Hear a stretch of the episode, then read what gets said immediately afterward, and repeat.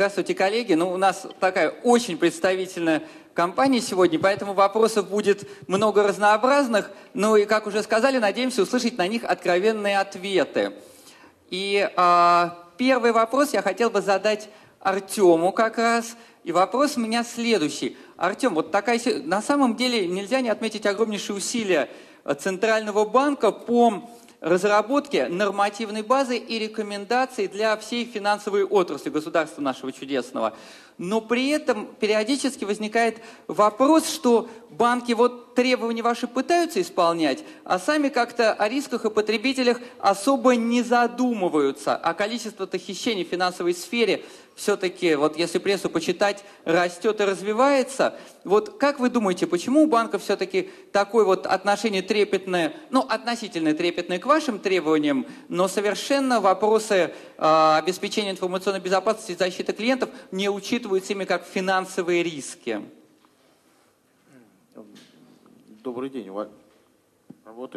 Добрый день, уважаемые коллеги.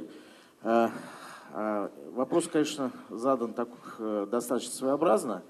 Э, я бы все-таки э, немножко в другую сторону посмотрел. То, что вы утверждаете, что коммерческие банки о клиенте не думают, ну, на мой взгляд, это не совсем правильно.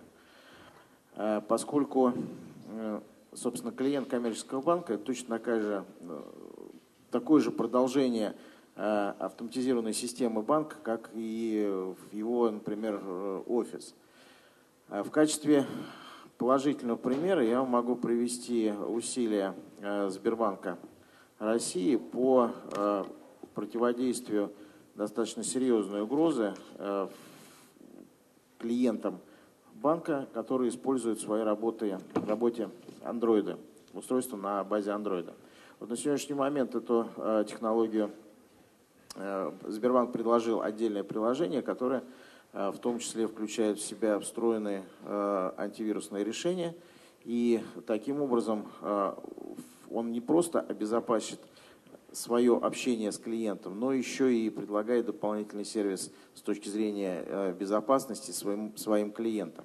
И хочу вам, вас уверить, что Сбербанк в этой ситуации не одинок. Да, в разном варианте Э, различные э, варианты обеспечения безопасности э, кредитные организации предлагают. Иначе бы, собственно, у кредитных организаций не было бы клиентов. Спасибо, спасибо. А, ну, следующий вопрос. А, Артем, а у меня вот еще к вам такой вопрос тоже. А, вопрос-то следующий.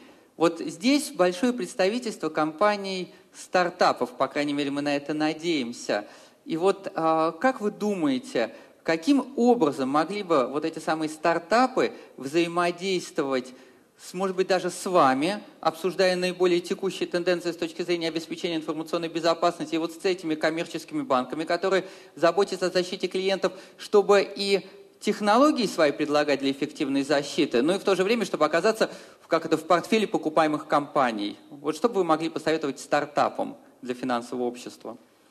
Ну, слушайте, Центральный банк в этом смысле всегда был открыт. Да? У нас есть несколько площадок, на которые мы с удовольствием проведем такое обсуждение. Значит, одна из них – это, э, собственно, в феврале следующего года будет традиционный Уральский форум. Он уже проходит несколько лет подряд. И что интересно, э, вот идеи, которые э, на этом форуме обсуждаются, да, можно просмотреть определенный цикл от э, постановки проблемы, обсуждения идеи, как это, эту проблему закрыть, и до уже непосредственной реализации практической реализации э, того, что обсуждалось еще там, пару лет назад. Поэтому вот э, это одна из площадок, куда я считаю стартапам вполне имеет смысл приехать и услышать, что необходимо соответственно, не просто банкам, а финансовым организациям в целом, и возможность предложить свои решения. Вторая площадка – а Центральный банк не просто выпускает документы по информационной безопасности, он все-таки выпускает их, исходя из своего общения, собственно, с коммерческими организациями и с разработчиками программных и аппаратных средств. Это площадка технического комитета 122, э, которая как раз вырабатывает э, стандарты в области информационной безопасности. Она открыта для участия. Пожалуйста, процедура вступления члена подкомитета, она на сайте опубликована комитета. Обсуждение документов, в том числе и технической направленности, проводится там регулярно. Собственно, не далее, как на этой неделе, вот во вторник, мы провели очередное заседание технического комитета, где, э, собственно, члены комитета одобрили э, к вводу в действие новых рекомендаций в области стандартизации, которые касаются предотвращения утечек информации, э, то есть стандарт по, точнее рекомендации по DLP.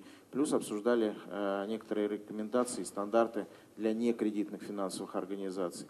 Поэтому, коллеги, у нас в этом смысле площадок очень много. Ну и плюс Центральный банк всегда открыт для общения Э, непосредственно с разработчиками. Я не готов сказать, что все идеи, которые э, вы нам готовы принести, мы будем сразу же воплощать и непосредственно работать с вами, но тем не менее внимание к э, тем технологиям, которые предлагаются на рынке, всегда есть, и мы всегда к ним относимся внимательно.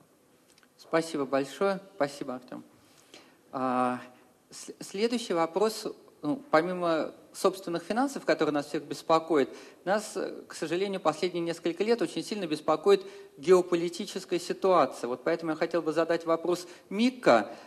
И вопрос следующий. Вообще, как сейчас выглядит а, влияние геополитической ситуации на мировое состояние кибербезопасности, потому что вот мы периодически читаем в прессе, там, что злые российские хакеры там что-то сделали, или Россия организовала какую-то атаку. Вот, во-первых, хотелось бы посмотреть на такой взгляд из-за границы, что из этого просто шумиха в средствах массовой информации, а что из этого имеет под собой какую-то почву. Ну и еще один сразу вопрос, э, а вот как действительно в условиях такой непростой геополитической ситуации всем миром пытаться противостоять инцидентам и атакам в области компьютерной безопасности?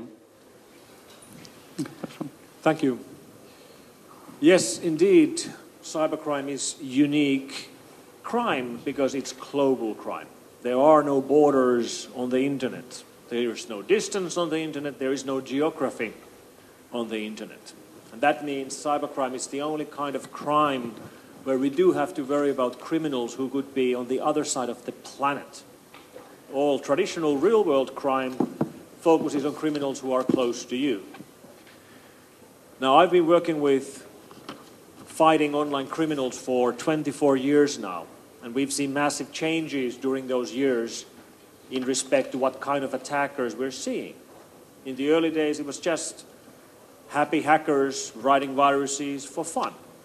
Obviously, that has changed, and today we can split the online attackers into groups like hacktivists who do their attacks for political motivation as well as to criminals who do their attacks to make money, as well as to governmental attacks, where governments themselves launch online attacks for espionage purposes or for uh, uh, information stealing purposes, maybe in the future, even for military purposes. And when we look at the hotspots around the world from the point of view of our research labs, well, it's true that we see plenty of activity, offensive activity coming from Russia, but in fact we see it coming from all of the ex-Soviet states. Ukraine, uh, Belarus, Lithuania, Latvia, Estonia. In fact, most of the Eastern Europe is a strong source of malware attacks as well. But that's not the whole story, because we also see a lot of attacks from China. We also see a lot of attacks from Brazil. And now we see huge growth in attacks from countries like Vietnam and many parts of Africa. So this is a global problem. And to fight global cybercrime, we need global solutions. And global solutions are always hard to do because we have no global laws. And that's why the progress in fighting cybercrime has been much slower than we wish.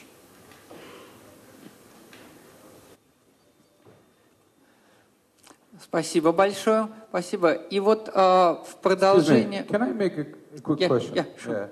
Yeah. Uh, when you say about, when you talk about global laws, uh, surprisingly, right before the conference, we, Jonathan and I, we discussed that issue that should be some uh, simple, some, uh, and with Alexander, some uh, simplification of the laws uh, on global level so that all the big nations sit together and decide, let's make it simple and bold, so that then it's so, so easy to introduce these laws and to act according to these laws.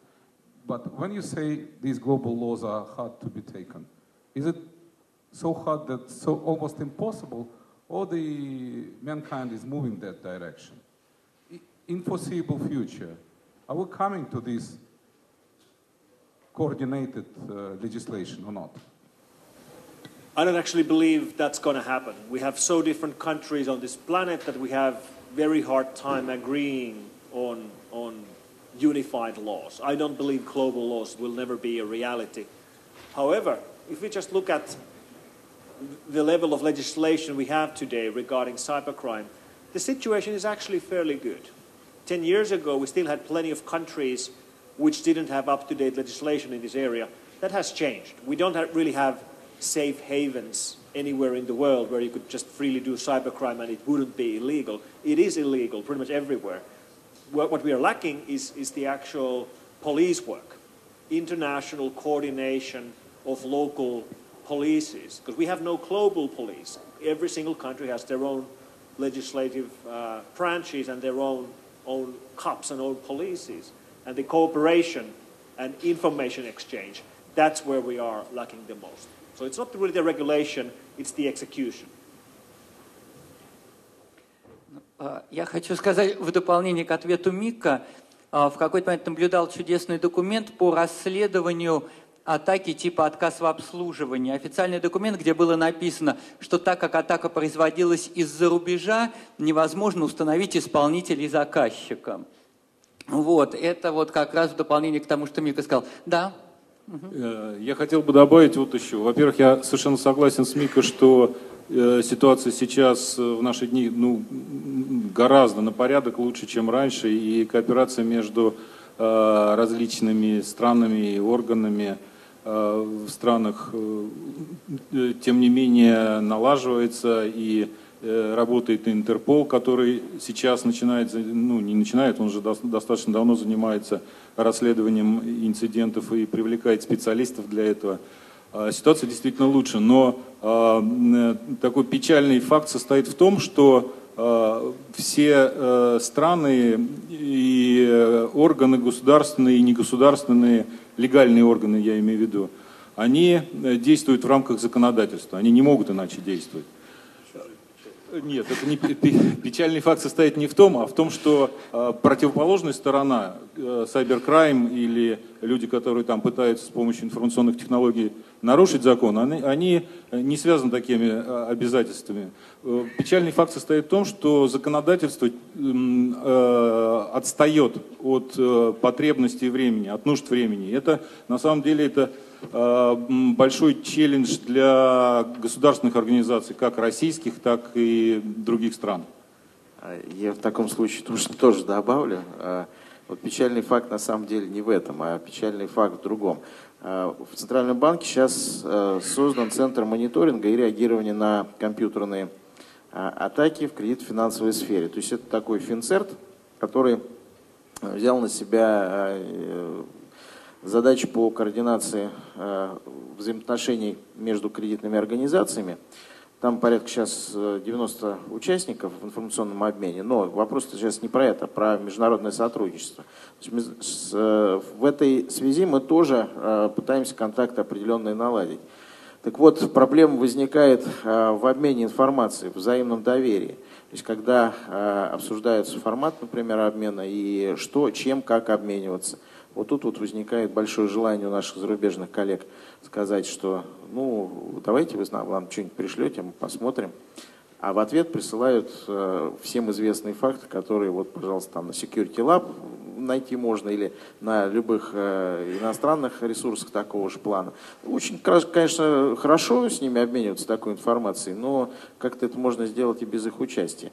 Вот. А, а все взаимодействие, которое касается, например, прекращения DDoS-атак, сводится к тому, что а у нас прав нету, а мы давайте официальный запрос сделаем через государственные органы. Ну, все, конечно, замечательно, только эффект от такого взаимодействия как не очень получается. Поэтому э, проблема не только в законодательстве, проблема еще и во взаимном доверии э, к тем э, органам, которые между собой этой информацией обмениваются. Спасибо большое. Если позволите, после вот этого интересного обсуждения немножко в другую сторону мы повернем. И хотел я задать вопрос Александру Галицкому. А вопрос следующий. Вот с учетом уже печально упомянутой геополитической ситуации, а, каково сейчас живется российским компаниям и стартапам за рубежом? Усложнилось ли? Я на самом деле от многих российских компаний, стартапов тоже слышу, что вот э, раньше они имели возможность предлагать свои решения, ну, например, на американском рынке и так далее, а сейчас, когда слышат, что это русская компания, на этом часто беседа заканчивается. Вот хотелось бы понять, как современная ситуация отразилась на возможностях стартапов по выводу, российских стартапов по выводу своих продуктов на международный рынок. Ну, во-первых, я бы сказал бы, что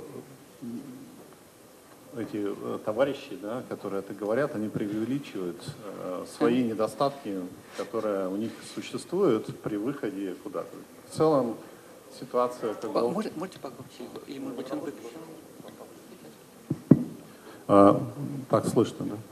А, в целом ситуация, не считаю, что она кардинально изменилась, она как была и существует. Если мы говорим о каких-то критичных вопросах в области безопасности, они существовали в 90-е годы, когда этим занимался и в 2000-е, и сейчас. Если сравнивать даже с компаниями, которые более близки, насколько я изучал даже опыт там, если говорить об американском рынке, потому что американский рынок самый большой, то, соответственно, ситуация такая, что Э, выход, там, например, на американский рынок даже для израильских компаний, насколько я разбирался, очень сложный. Для того, чтобы какую-то security компанию вывести на американский рынок, обычно израильская компания покупает американскую компанию и под видом американской компании продвигает свои продукты на американский рынок. Такая вот э, тема, она существует, и ничего тут такого нет. Я думаю, что проблема даже, я помню, как начинал F-Secure в 90-е годы в Соединенных Штатах, тоже наблюдал эту Э, движение, и это тоже движение было не таким большим, хотя Финляндия вроде бы нейтральная страна. И исходя из этого, это есть тонкое чувство восприятия того, чего происходит. А, соответственно, а в целом, как бы, я смотрю по компаниям, которые есть в нашем портфеле с русскими корнями, которые подняли деньги у солидных фондов после нас уже. В этом году это пять компаний, они увеличили свой valuation где-то там Одна в 10 раз, другая там, в там, 4 раза. И вопрос состоит в том, насколько хороша компания, да, а не вопрос в том ее происхождение. А вопрос в том, что мы привыкли думать только, что существует э, госрынок, и как бы вот в госрынке там восприятие, естественно, это правильно, там государство должно защищать свои интересы и свои там политические интересы, там оборонные интересы, и с этой точки зрения должна выбирать продукты, которым она абсолютно доверяет. А в продуктах другого типа, там, для коммерческого рынка, это выглядит совершенно по-другому. Да? То есть я наблюдал это на себе, там, как я говорю, в 90-е годы, и сейчас наблюдаю. Вопрос в том, что сейчас, естественно, вернулось, а, у нас появилось такое страновое доверие в свое время, в 2000-е годы, в конце 2000-х годов. Сейчас все вернулось к персональному доверию, то, что было в 90-е годы. Если ты человек, которому доверяют, то, соответственно, у тебя и будут покупать вне зависимости от твоей национальности. Это вот вся история. Спасибо, спасибо, спасибо большое, Саша. И вот уже упомянули, как это, э, успешные компании с российскими корнями, поэтому у меня вопрос к Андрею из лаборатории Касперского. Значит, а, и вопрос следующий. То есть вот сейчас лаборатория Касперского активно выходит на новые рынки. Это и защита а, сети управления производством, и разработка собственных защищенных операционных систем. То есть вот э, Поэтому вопрос на самом деле два. То есть э, видно, что компания активно очень расширяет свой портфель продуктов. Вот почему компания не может оставаться компанией одного очень хорошего и очень известного продукта. Ну и какие будут основные тренды с точки зрения, а, куда должны смотреть другие компании, активно работающие на рынке информационной безопасности? Э, спасибо, интересный вопрос. Ну, надо сказать, что лаборатория Касперского сейчас, конечно, уже далеко не стартап, но когда-то она таким была, и, э, в общем, это не помешало э, ей выйти на международный рынок и быть достаточно известной в, совершенно в разных регионах нашей планеты. А что касается компании одного продукта, ну, во-первых, это достаточно опасно, диверсификация все-таки там какую-то нужно делать. Это первое. А во-вторых, Э, какой бы ни был хорошим продукт, он, э, э, он развивается вместе с рынком, этот продукт. И когда-то вот те технологии, которые сейчас реализованы в нашем продукте, они были в новинку, они были, были, были интересны, были востребованы Эм, у них, э, если говорить о коммерческой стороне, была высокая маржинальность у этих технологий. Сейчас, сейчас э, рынок этот достаточно хорошо развит, он созрел, появились много, много игроков, появились отличные продукты, появились высокая конкуренция. И это с одной стороны. А с другой стороны, вот эти все технологии, о которых мы говорим, они стали Э, стали уже ну, обыденны 10-15 лет назад. Э, про антивирус э, ну, говорили, говорили многие, кто-то его ставил, кто-то кто покупал, кто-то не покупал. Ну, такая ситуация была, и когда в рамках этого продукта появлялись новые технологии, они всем были интересны, всем в новинку, всем, ну, востребованность была высокая. Сейчас это просто, ну, скажем так, common ground. Это должно быть. А в целом, в целом у, у большинства компаний, которые производят похожие, похожие продукты, технологии развились таким, так, же, так же хорошо, как, как и у нас. И поэтому быть лидером э, вот на, в, в таком достаточно узком секторе, это, ну, конечно, очень почетно и хорошо, но уже не столь интересно. Э, это с одной стороны. С другой стороны, э, мы видим, что вот эм, э, landscape угроз, как это сказать, сектора угроз, а вектора угроз, они сейчас гораздо, гораздо больше, гораздо шире в связи с, с развитием информационных технологий и внедрением их в их в повседневную жизнь. Вместе с этими преимуществами, которые они приносят, приходят и новые угрозы. И на эти угрозы надо реагировать. И это уже ну, по существу даже, собственно, и не, по, по, в, нек, в некоторой степени не зависит от воли, э, от, от воли компании, от воли разработчиков. Просто это, это делать нужно, без этого нельзя. А кто кроме нас? Спасибо. When I look at um, the international software market, well, it's quite clear that United States is the leading country. They have the largest software companies on the planet and the largest IT companies in, on, on, on the planet. But then when I look at Russian global IT success stories, well, there are Russian global IT success stories. I mean, software that come to my mind when I think about globally successful Russian software include um, server platforms like Nginx, which is very, very popular all over the world as a web server platform, or Parallels, which people use for virtualization all over the world. But many of the success stories are security companies, like Kaspersky or Dr. Web, which truly have a global audience and, and prove that you can have a Russian security company make it globally. You can have a Russian company which is basically selling trust. They are selling trust and they are selling it globally, and they are able to do it. If they are able to do it, I see no reason why other Russian startups couldn't do that as well. But of course, none of these success stories, the Kasperskys, the Dr. Webbs, the Parallels, the Nginx's, none of these have, are even close to the success of the most um, exported software from Russia, which is, of course, Tetris. А, я хотел бы добавить, что все делается через траст. Если вспомнить историю вот сидящих двух компаний там, а, то, по сути дела, Касперский, F-Secure стал перепродавать Касперский в свое время. И, соответственно, это дало первый траст Касперским. А, соответственно, если говорить о выходе, как Касперские выходили на американский рынок, надо вспомнить, что это было тоже не первый, не за один заход. Но надо всегда выбирать нишу, в которой существует дыра. И Касперские выбрали ее тем, что они вошли на, а, не на гос, ну, то есть не на, а, не на бизнес-рынок, они вышли на частный рынок через свои коробки, потому что в это время все компании двинулись в бизнес. Они начали двигать они увлеклись слишком бизнес-продвижением и ослабили внимание к э, частному пользователю. И это привело имя Касперских на американский рынок через коробки, которые продавались в каждом фразе.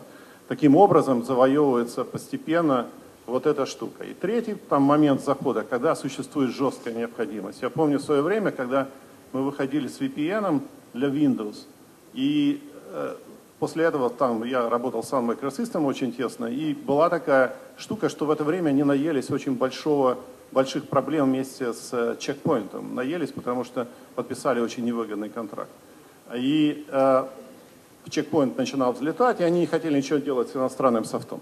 И в, в один день мне звонит Эрик Шмидт и говорит, в это время он был сетью, и говорит, мы заключаем с тобой контракт, потому что а, у них не получалось сделать свой Windows VPN, они боялись сломать там GIS-драйверы. И э, за одну ночь они заключили со мной контракт по причине одной, потому что у них стояла проблема пяти банковских аккаунтов, в которых у них не было другого варианта, если они не представят, помимо своей безопасности, не представят VPN на Windows. Вот такие штуки, они случаются, их надо четко ловить. Да? Вот я назвал несколько примеров. Первый – это выходить траст компаниям, которым доверяют, потому что F-Secure доверяли и Касперские – Сначала продавали, по сути дела, свой вирус через F-Secure. Второй момент – это находить нишу, в которой ты находишься. И третий вариант выхода на рынок – это когда существует абсолютное а, решение, которое ни у кого его другого нет в этот момент. Вот это три момента, которые помогают выскочить на американский или любой другой иностранный рынок. Спасибо. А, Коллеги, сейчас вот вам, сидящим в зале, э, хотелось бы предоставить, большому счету, уникальную возможность тоже задать свои вопросы участникам нашего круглого стола. Потому что, ну, когда нам еще удастся собрать э, такую представительную группу людей вместе. Поэтому, если есть какие-то вопросы, вот там уже люди тянут руки, можно тогда, пожалуйста, руку и микрофон в каком-то виде людям предоставить.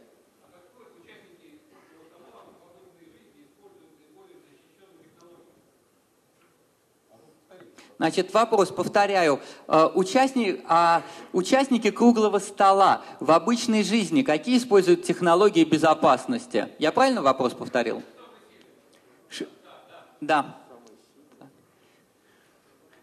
Давайте прям начнем вот так вот, по ходу будем начинать. Вот а, с Артема давайте. Из уст Центрального банка рекламу давать не очень хочется. Э, но, э, коллеги, собственно,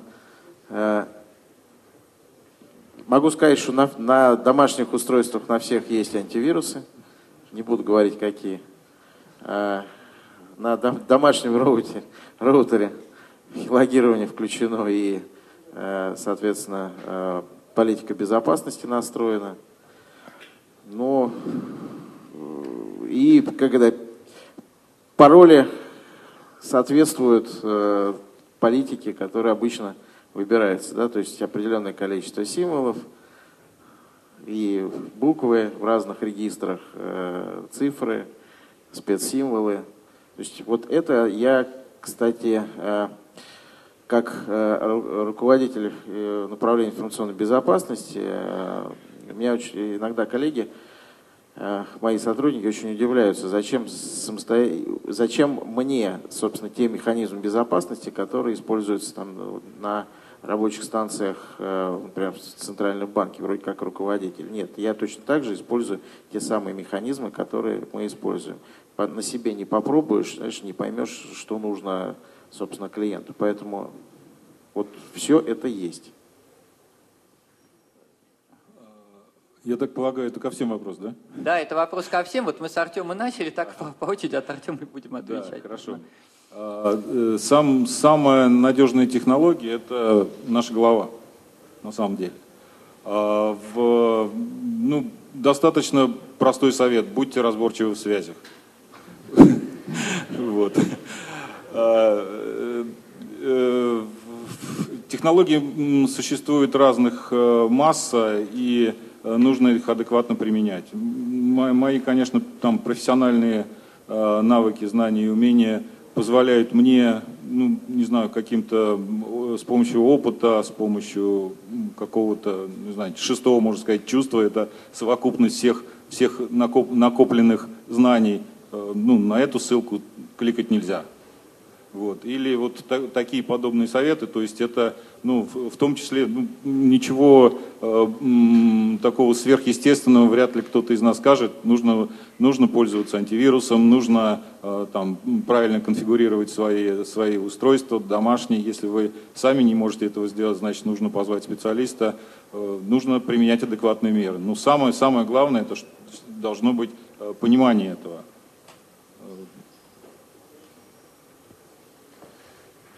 Well, I suppose it starts from being paranoid and not trusting anybody. And not trusting anybody includes practical things, like, for example, when I arrived here to Skolkovo today, I needed access to the internet. Um, so I connected to the local Wi Fi, the Wi Fi in this room actually, with my smartphone. Now, I don't trust this Wi Fi at all. I don't trust it at all. Why should I trust it? I don't know anything about it. I don't know any, anything about the people who are connected to it. I don't know if it's being sniffed or monitored or modified. But I don't have to trust it. As soon as I connect to a Wi Fi network, I start a mobile VPN from my phone, which means anything I do, I go and do a Google search. It's encrypted here on my phone, sent encrypted over the untrusted Wi Fi network to the VPN endpoint, and then it actually hits the real internet. And these kind of solutions bring us completely new ways of protecting our devices. Because when we start using hybrid VPN solutions on our tablets, on our phones, on our computers, we can move more and more of the security away from the actual device and move it to the cloud. And I have a strong hope that these kind of solutions will make security easier for the end users to use. Коллеги, если можно, я скажу, просто на самом деле вопрос очень интересный и многоликий. Я поэтому на него отвечу с трех сторон. Первое. А, рекламировать назад никого не буду, но как сотрудник компании ЦИСКО я должен соблюдать, вот так же, как об этом говорил Артем, да, корпоративную политику безопасности, и поэтому я там использую соответствующий набор продуктов.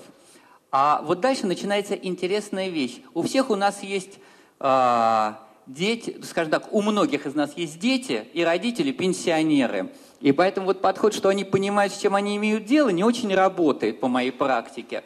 Поэтому вот э, мои пенсионеры пользуются продуктами лаборатории Касперского. Это возвращаясь к теме доверия, о которой как раз говорил Александр, ну вот моего персонального доверия.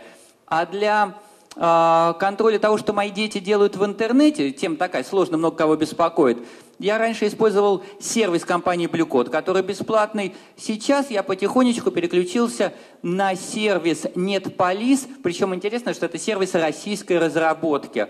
Потому что, на мой взгляд, лично мне он дает более адекватное понимание ситуации и возможность лучше разговаривать с моими детьми, как безопасно пользоваться интернетом. А, мы вообще-то используем отдельный сервер то есть э, у нас э, как бы вообще команда из бывших безопасников есть достаточно сильная в Almas Capital, включая Вита Дефи знаменитого всем, наверное, по паблик криптографии, включая Джеффа Байера, который разрабатывал первые фаерволы, VPN, и вообще людей, которые вокруг этого всего вертятся. У некоторых из наших сотрудников, не хочу называть их имена, когда они побывают на публичных конференциях, они обычно выбрасывают компьютер и покупают новый. Вот последнее наше пребывание на, поэтому на Positive э, Hacking Day, привел к тому, что, по сути дела, все компьютеры, были, которые подключались, они были уже все взломаны э, в той самой публичной сети, даже при том, что кто-то пытался использовать и VPN.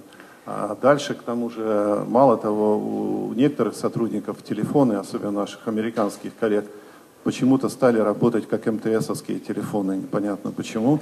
А, совершенно были проведены такие вот вещи. Поэтому А к безопасности мы, с одной стороны, относимся очень открыто, потому что нас эта тема очень интересует. С другой стороны, мы понимаем, что тренды, которые существуют, иногда приходят к тому, что надо просто-напросто менять девайсы на посещение некоторых вещей. Я не удивлюсь, что на сегодняшней конференции состоится то же самое у многих, поэтому э, проверьте свои девайсы в конце рабочего дня. Саша, а куда вы те компьютеры, которые выбрасываете, есть какое-то конкретное географическое место? Если вы нам скажете точки, вы будете присылать. Нет, просто вот здесь вот я как раз увидел в Сколково, здесь стоят вот эти раздельные урны для мусора. Надо добавлять четвертую, компьютер после конференции по безопасности. Ну, кстати, возвращаясь тоже к тому, что обсуждалось, я когда хожу на Positive Hacking Days, который э, Александр упоминал, я не беру с собой компьютер и заранее до входа в здание выключаю Wi-Fi на телефоне. Не факт, что это спасает, но хоть как-то. А, коллеги, еще вопросы, да?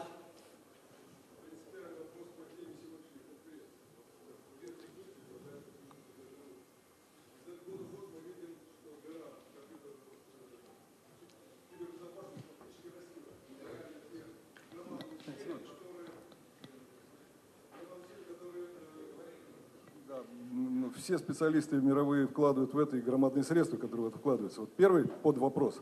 Э, вы согласны ли с моим мнением, что темп э, лечения не успевает за темпом развития болезни? Это первое. И второе, на что мы надеемся, на какой поворот в будущем, на какой волшебный палочку мы можем надеяться, что эта тенденция будет изменена? Э, Артем, можно мы опять с вас начнем с ответами? Так, темп, темп лечения не успевает за темпом болезни, да? Да. Ну, Вообще-то это всегда Э, происходит. Вы знаете, э, несмотря на то, что каждый год появляются новые штаммы вируса гриппа, тем не менее, каждый год э, активно рекламируют э, вакцинацию. Да? И что в результате происходит? А в результате к новому штамму вирус- вируса гриппа человек, который с вакциной, он э, гораздо более э, спокойно его воспринимает, не с такой температурой, как э, если бы он был без вакцины. Поэтому, да, броня снаряд, там, вакцина, новый штамм, Никто не спорит, что мы идем вслед, да? но а, если мы не будем идти, то э, ситуация будет развиваться совсем не в нашу пользу. Поэтому вот согласен, что проблема есть, но а, что она вот такая вот, вот совсем серьезная, совсем не- неуправляемая, нет, не согласен. А второй вопрос еще раз. А, волшебный, Светлое волшебный- будущее. Волшебный поворот. Э, Коллеги, волшеб- волшебного поворота не будет, это совершенно точно. Э, Смотри, у нас, например, э, одна из гигантских проблем э, – это покушение на хищение денежных средств. Причем, если раньше это были клиенты, то сейчас э, начинают активно щупать уже кредитные организации и финансовые организации, то есть их счета. Э, Вот в этой ситуации мы совершенно четко понимаем, что если где-то у кого-то есть деньги, значит, значит, есть люди, которые хотят эти деньги отобрать. То, что появились информационные технологии, которые помогают это сделать, это просто плюс, э, ну не плюс, не минус, а это та данность. И для нас, например, э, не э, является целью изничтожение преступности, потому что это невозможно, а снижение темпов ее прироста. Вот это возможно. И над этим мы работаем. Можно я? А сколько здесь стартаперов сидит? Кто стартапы здесь? Раз, два, три, четыре. Не так много вообще-то. Странно. Мне кажется, что не все поднимают А, руки, потому я- что я хотел некоторых бы я сказать, знаю. Что, что вот такое существующее... Кому деньги выдавать? Просто хотел узнать. А, Надо было к так к спросить. сожалению, мы их не Можно будет к вам подойти? А, Вот, но суть такая, что если э, вот этот разрыв, который постоянно существует, ясно, растет одно и другое, это даже очень хорошо для стартапов, иначе у вас не было бы работы, если все было бы идеально, и все успевали защититься, и Касперский успевали, и F-Secure успевал, Семантик успевал, Cisco успевала все сделать, тогда бы не было у вас всех новых идей и новой работы. Поэтому это прекрасное состояние того, что существует этот разрыв. Надо его воспринимать так.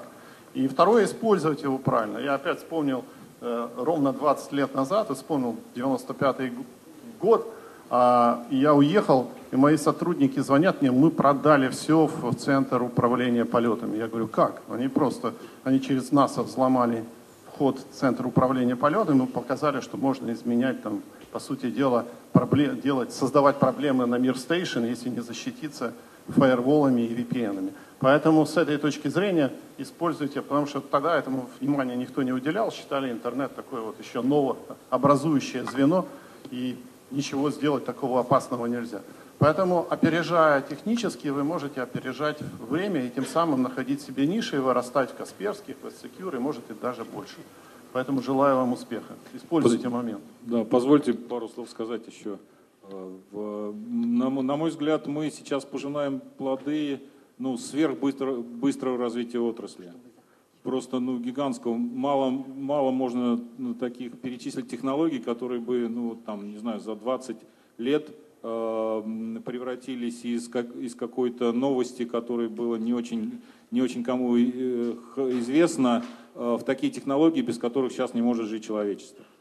Вот. И это первый момент. А второй момент, что все вот эти технологии развивались э, ну, в, в таком, не знаю, можно сказать, таких э, розовых, э, в розовых очках представление о том, что это все пойдет, все эти технологии пойдут на благо. Это всегда так с новыми технологиями бывает, но когда-то наступает момент, когда люди задумываются о безопасности. И, на мой взгляд, ключ к решению этой проблемы лежит в том, чтобы изначально разрабатывать безопасные решения. Не, не в том, чтобы разрабатывать продукты, которые сверху могут каким-то образом обеспечить безопасность, а чтобы сами решения, сами, само, само программное и аппаратное обеспечение были безопасны по своему дизайну.